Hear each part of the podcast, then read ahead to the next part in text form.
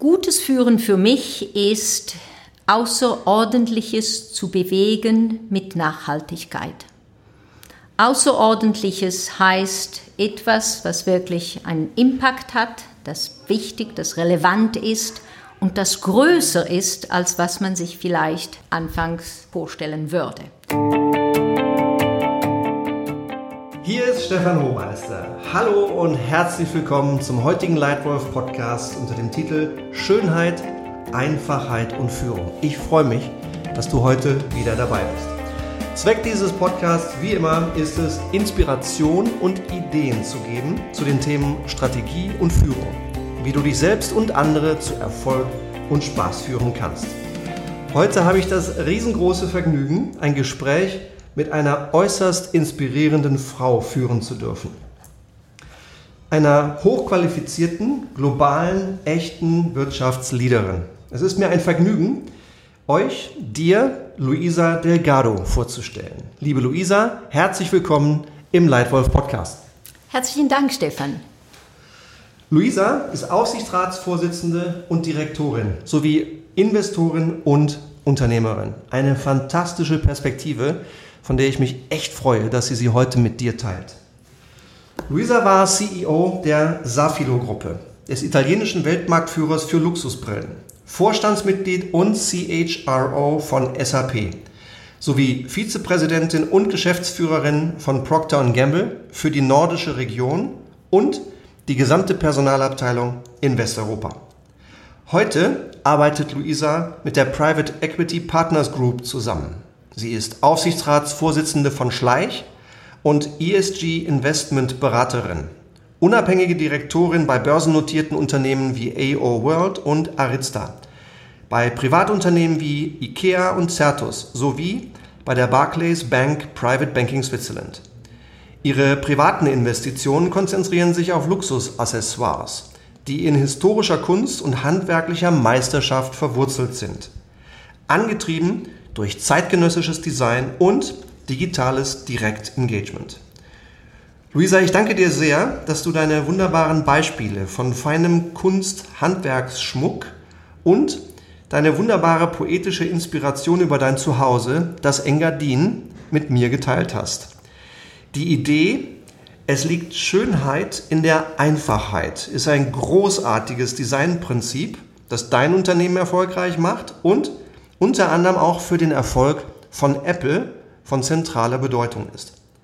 Darüber hinaus berührt die Schnittmenge von Schönheit und Einfachheit so viele relevante Themen von heute und morgen, wie zum Beispiel Fokus, Zeit und Effizient. Darum ist Schönheit, Einfachheit und Führung der Titel deines heutigen Leitwolf Podcast Interview. Und lass mich gleich meine erste Frage stellen, Luisa. Du hast viel erlebt, du hast viel erreicht. Was ist für dich die Essenz guten Führens? Gutes Führen für mich ist Außerordentliches zu bewegen mit Nachhaltigkeit. Außerordentliches heißt etwas, was wirklich einen Impact hat, das wichtig, das relevant ist und das größer ist, als was man sich vielleicht ähm, anfangs vorstellen würde. Die drei Essenzen von Leadership äh, für mich sind, sind es drei. Auf Englisch sind die schön mit Cs äh, beginnend. Ich glaube, auf Deutsch würde es das eine sein Mut, Courage. Dieser Mut, etwas Größeres ähm, äh, zu machen, machen zu wollen. Ähm, die zweite, ähm, das zweite Konzept ist Kohärenz.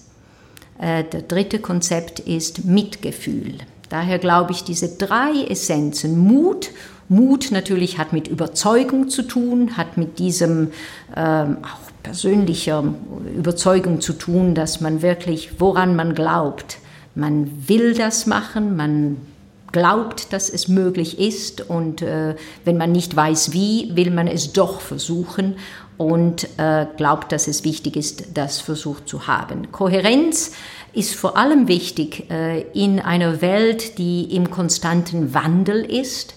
Wandel ist wichtig, Wandel ist nötig, damit wir immer voranbleiben. Es muss aber mit Kohärenz von Werten und von Richtlinie gemacht werden. Nicht Rigidität, aber Kohärenz in seinem Behavior, in wie man sich benimmt, äh, woran man glaubt und wie man das auch mitteilt. Und dann drittens das Mitgefühl ist, glaube ich, was Breiteres. Es geht um Kontext, es geht zu verstehen, Mitgefühl für wen, äh, für welche Themen, für welche Menschen, die vielleicht nicht nur im inneren Ring sind, sondern irgendwie mitbeteiligt sind an dem, was man führt. Das sind so die Key-Grundstücke für mich in Führung und äh, Führung mit Impact.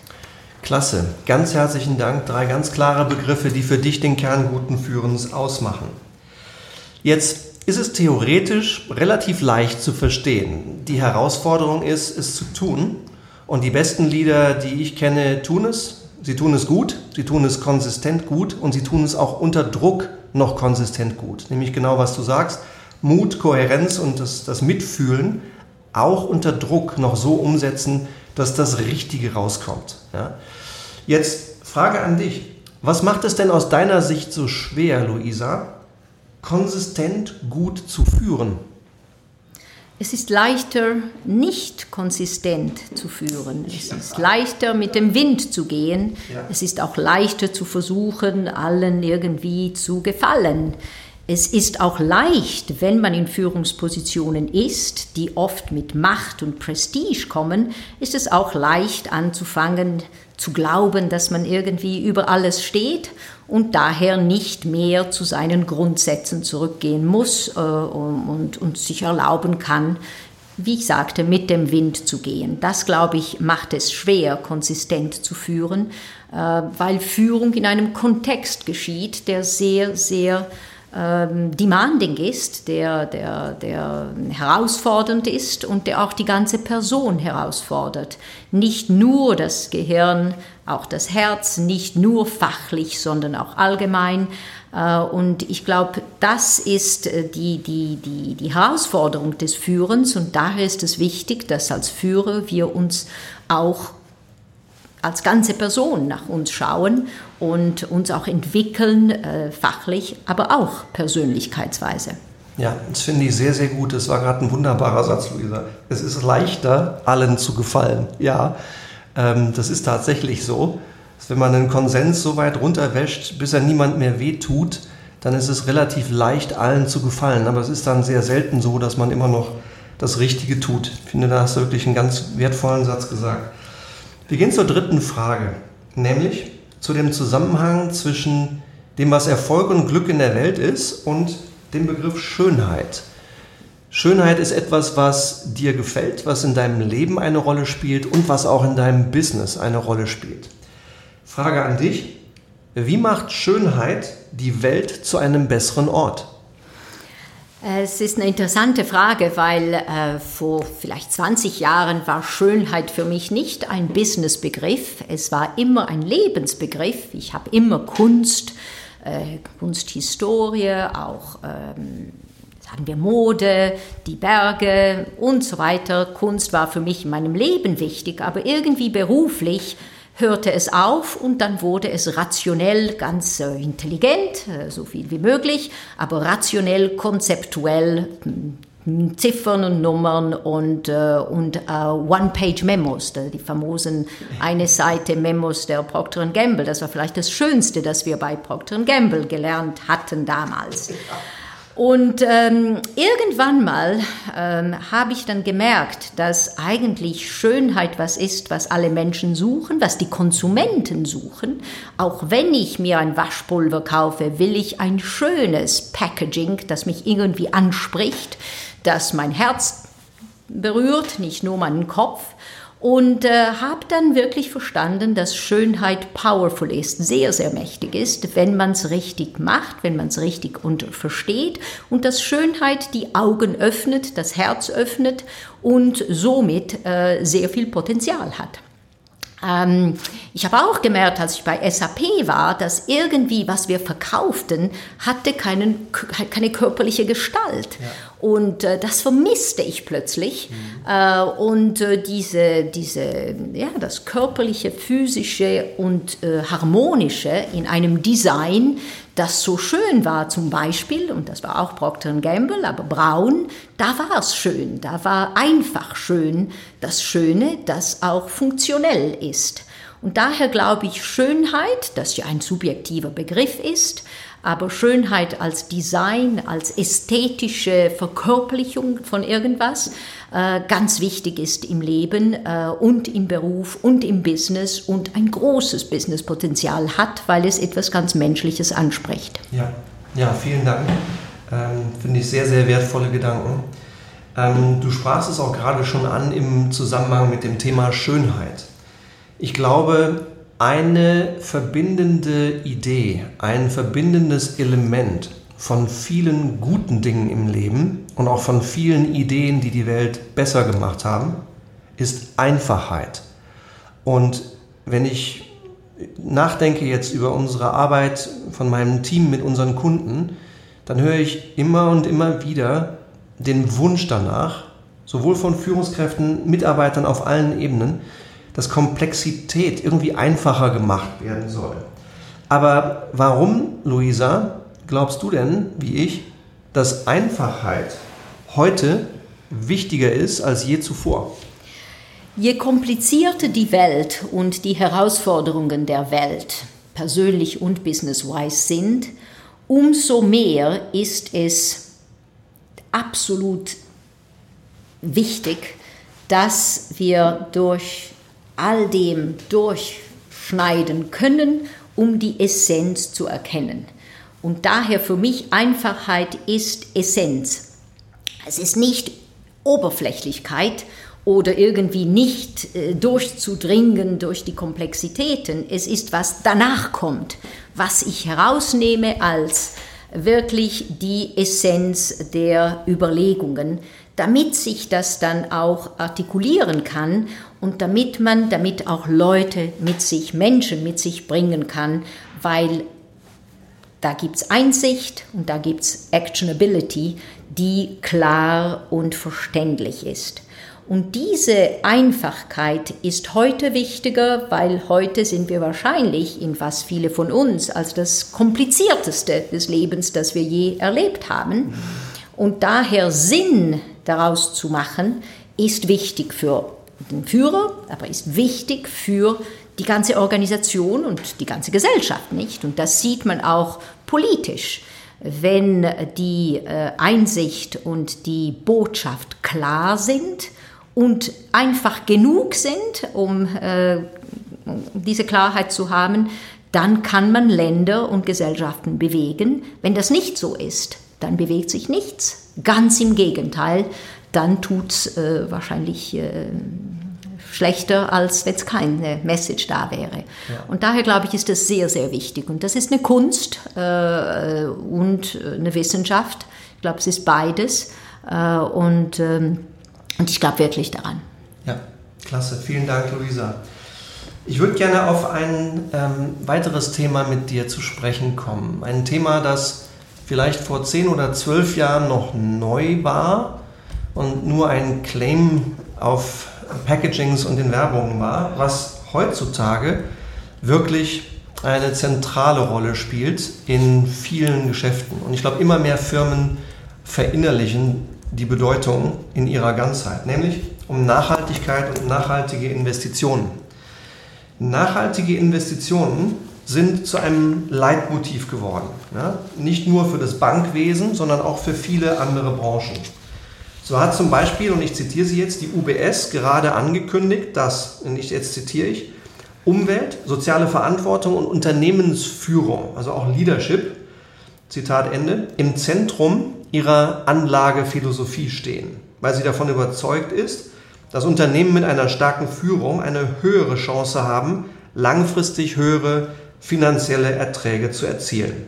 Übrigens eine Überzeugung, die ich persönlich auch zutiefst teile. Ja? Erfolg und gutes Führen gehen direkt Hand in Hand. Ein Schlüsselfaktor für diese positive Veränderung sind die Aufsichtsräte. Nun hältst du, Luisa, selber diverse Aufsichtsratsrollen. Du bist auch Vorsitzende äh, von Aufsichtsräten.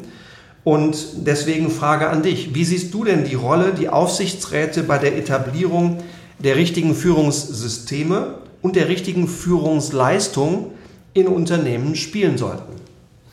Äh, die Rolle ist zentral. Ein Aufsichtsrat hat äh, eine Aufsichtsrolle und diese Rolle äh, ist Strategie mit dem Management. Die Rolle ist Messbarkeit der Ziele und Monitoring der Performance. Und ähm, in diesem Zusammenhang, und das Leadership, dass das alles durchzieht. Nicht? Das sind die zentralen Rollen für mich der, der als Aufsichtsrats. Ich möchte zwei äh, ein bisschen mehr äh, mentionieren. Ich glaube, erste, das erste ist Messbarkeit. Messbarkeit ist super wichtig. Man bekommt, was man misst und wenn man es nicht misst, dann weiß man nicht, wo man hingeht. Und das ist vor allem wichtig in ESG. Das ist auch wichtig in Leadership. Leadership, wie messt man Leadership und wie äh, beobachtet man und begleitet man Leadership Development ist ganz, ganz wichtig. Oh, und das ist das Erste. Das Zweite ist, Leadership ist nicht nur der CEO. Leadership ist das ganze Leadership-Team und wie sich das Leadership dann auch in den weiteren Ebenen abbildet und äh, welche Werte und welche Philosophie äh, des Business Models es widerspiegelt, ist auch ähm, Teil der Rolle des äh, Aufsichtsrats. Ähm, das sind für mich ganz, ganz wichtige Themen.